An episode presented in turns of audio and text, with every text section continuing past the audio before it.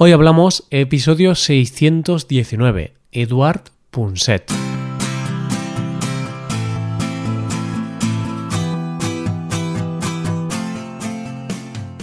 Bienvenido a Hoy Hablamos, el podcast para aprender español cada día.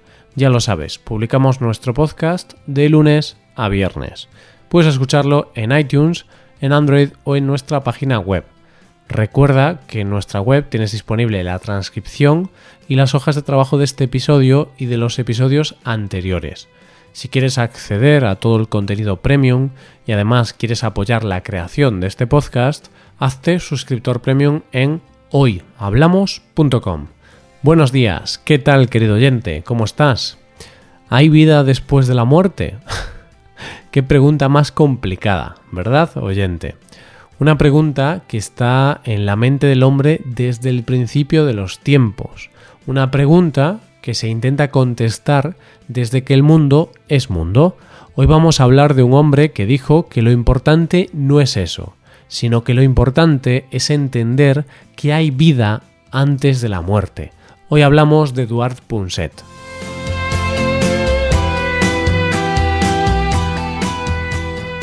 Una de las cosas más buscadas y anheladas por la humanidad es la inmortalidad. Y está claro que hoy por hoy la inmortalidad física, como tal, no es posible. Pero sí que existe otro tipo de inmortalidad, la del legado que dejamos cuando nos vamos.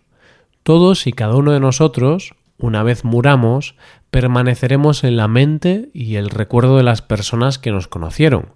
En el caso de los creadores, músicos, escritores y cualquier persona que haya dejado una obra, esa inmortalidad se multiplica por mil.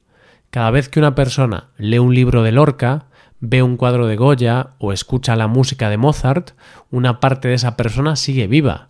No estará en persona, pero sí en su obra. Perdona que me haya puesto tan filosófico, oyente, pero es que hoy vamos a hablar de un personaje público que nos ha dejado hace poco, Eduard Punset, que fue un hombre que hizo tantas cosas, que ha dejado tanto legado, que fue tan querido por todos los españoles, que podemos decir, sin miedo a equivocarnos, que será inmortal. Pero claro, ahora mismo tú te estarás preguntando, ¿quién fue Eduard Punset? Fue un hombre que hizo una de las cosas más difíciles de hacer. En su papel de divulgador científico fue capaz de acercar la ciencia a todos los españoles, primero a través de la televisión y después por otros medios. Pero esto no fue lo más complicado, querido oyente, porque consiguió esto sin ser científico. ¿Cómo que no era científico? Como lo has oído, no lo era. Pero si te parece, vamos a conocerlo un poco más y te lo explico, porque Eduard, a lo largo de su vida, fue muchas cosas. Eduard Punset nació en Barcelona el 8 de noviembre de 1936 y pasó su infancia en un pueblecito de Girona, Sistella, donde su padre ejercía de médico rural. Decía Eduard que su padre solo tenía una obsesión, que él estudiara, que tuviera conocimientos y cultura y posiblemente fuera él quien le inculcara a Eduard las ansias de saber. No eran años fáciles para vivir en España y mucho menos en Cataluña, porque recuerda, oyente, que nuestro país vivía bajo la dictadura franquista, no había muchas libertades y había mucha censura. Pero el padre de Punset sigue empeñado en darle a su hijo conocimientos, cultura y libertad, así que toma una decisión que hace de Eduard todo un privilegiado, pues cuando llega el momento de que estudie el bachillerato, lo envía a estudiar al North Hollywood High School en Los Ángeles. Termina sus estudios y es hora de volver a España, ya que tiene que iniciar sus estudios universitarios. Y su padre le dice que nada de quedarse en casa. Lo envía a Madrid y allí comienza a estudiar Derecho en la Universidad Complutense con 18 años. Debes saber, oyente, que durante el franquismo las universidades eran un hervidero político. Mucha de la resistencia antifranquista se gestaba en las aulas de las universidades, y la Complutense no era menos. Cuando Punset llegó a la Universidad de Madrid, se afilió al PCE, es decir, al Partido Comunista, en el año 1958 tiene que exiliarse por haber repartido octavillas a favor de un científico en el exilio. ¿A dónde se va? Pues se marchó a la ciudad donde se iban muchos de los exiliados políticos españoles, a Londres. Al haber estudiado en Estados Unidos, el idioma era un aliciente para Punset. Allí continúa sus estudios de posgrado en ciencias económicas y más tarde se diploma en París. ¿Ves cómo no te engañaba oyente cuando te decía que Punset había sido muchas cosas? Por ahora ya es jurista y economista. Pero no acaba aquí la cosa. Sigamos. Una vez finalizados sus estudios y con una gran formación, es el momento de buscar trabajo. Pero claro, lo tiene que buscar en el extranjero, porque al no haber muerto Franco, la dictadura sigue y él no puede regresar a casa.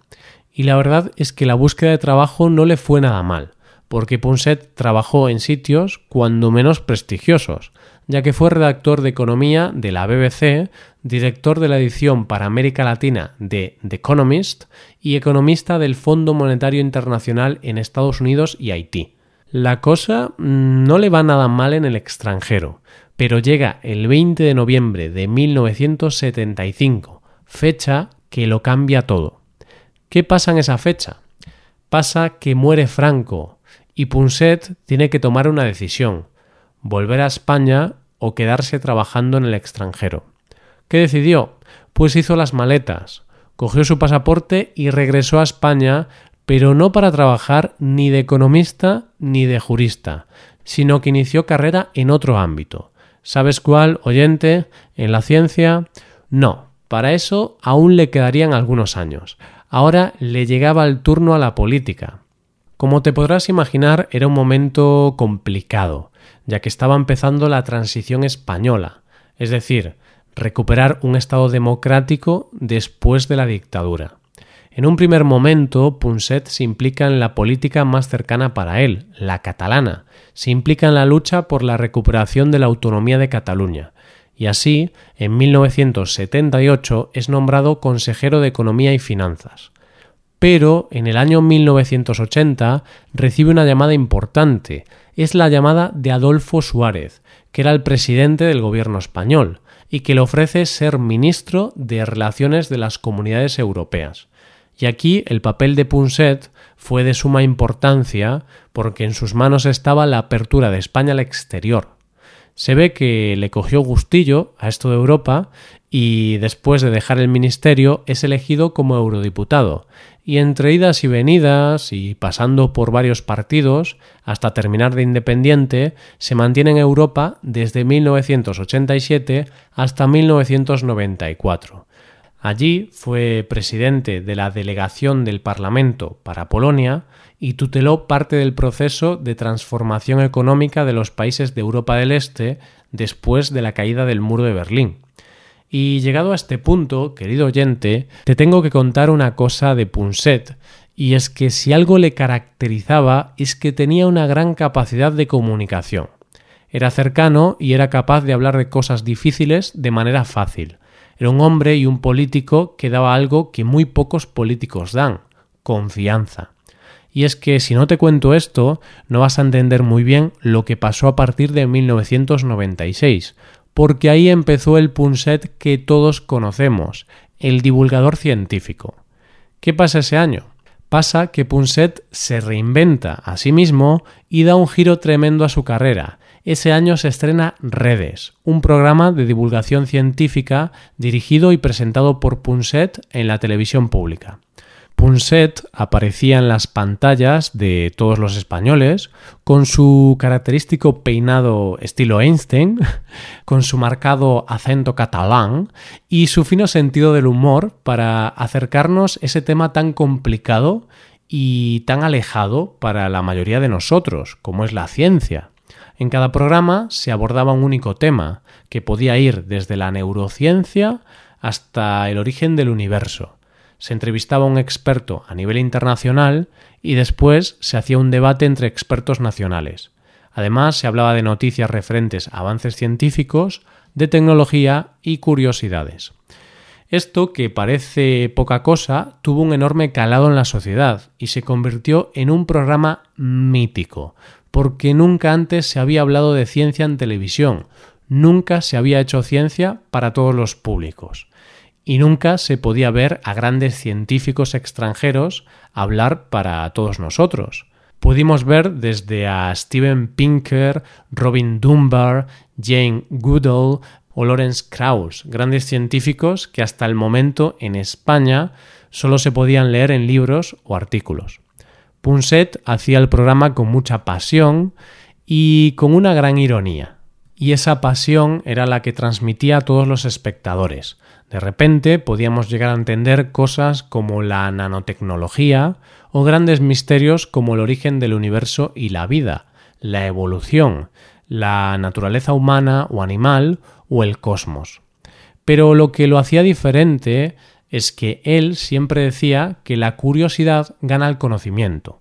Él decía que se hacía constantemente preguntas y que lo único que hacía era intentar responderlas.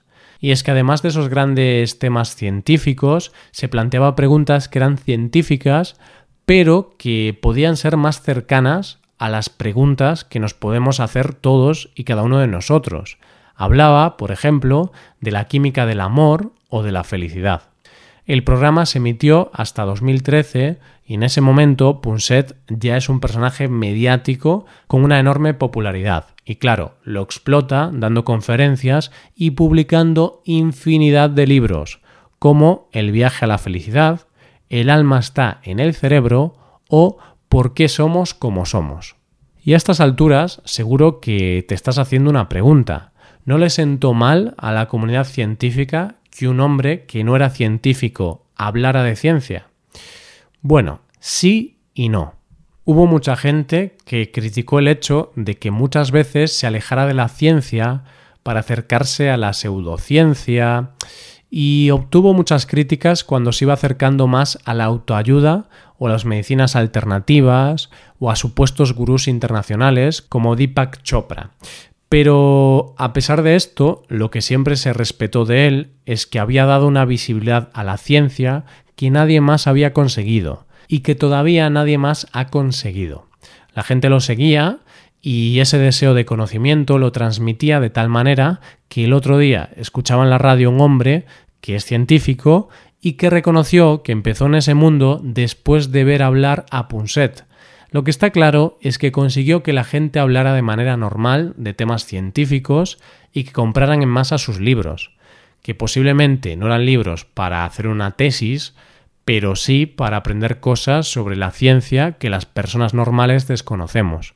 Era tal la popularidad de Eduard Punset que se convirtió en uno de los personajes más imitados de nuestro país, hacía colaboraciones en programas de televisión y radio, llegó a protagonizar un anuncio de pan de molde y hasta existe un grupo de música, Los Punsetes, que se llaman así gracias a él.